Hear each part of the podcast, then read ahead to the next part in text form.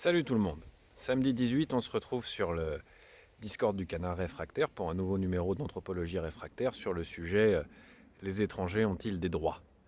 Hein, Sont-ils euh, encore des humains ou est-ce que vraiment on, se contente de, les traiter dans une forme d'aliénation totale qui leur récuse même le statut d'être humain?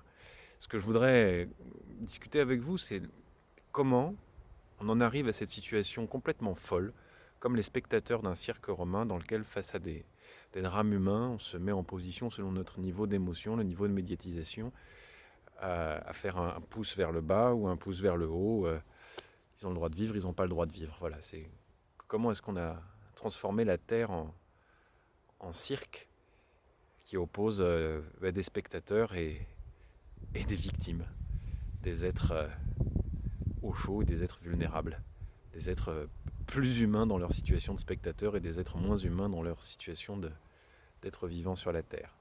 Voilà, à bientôt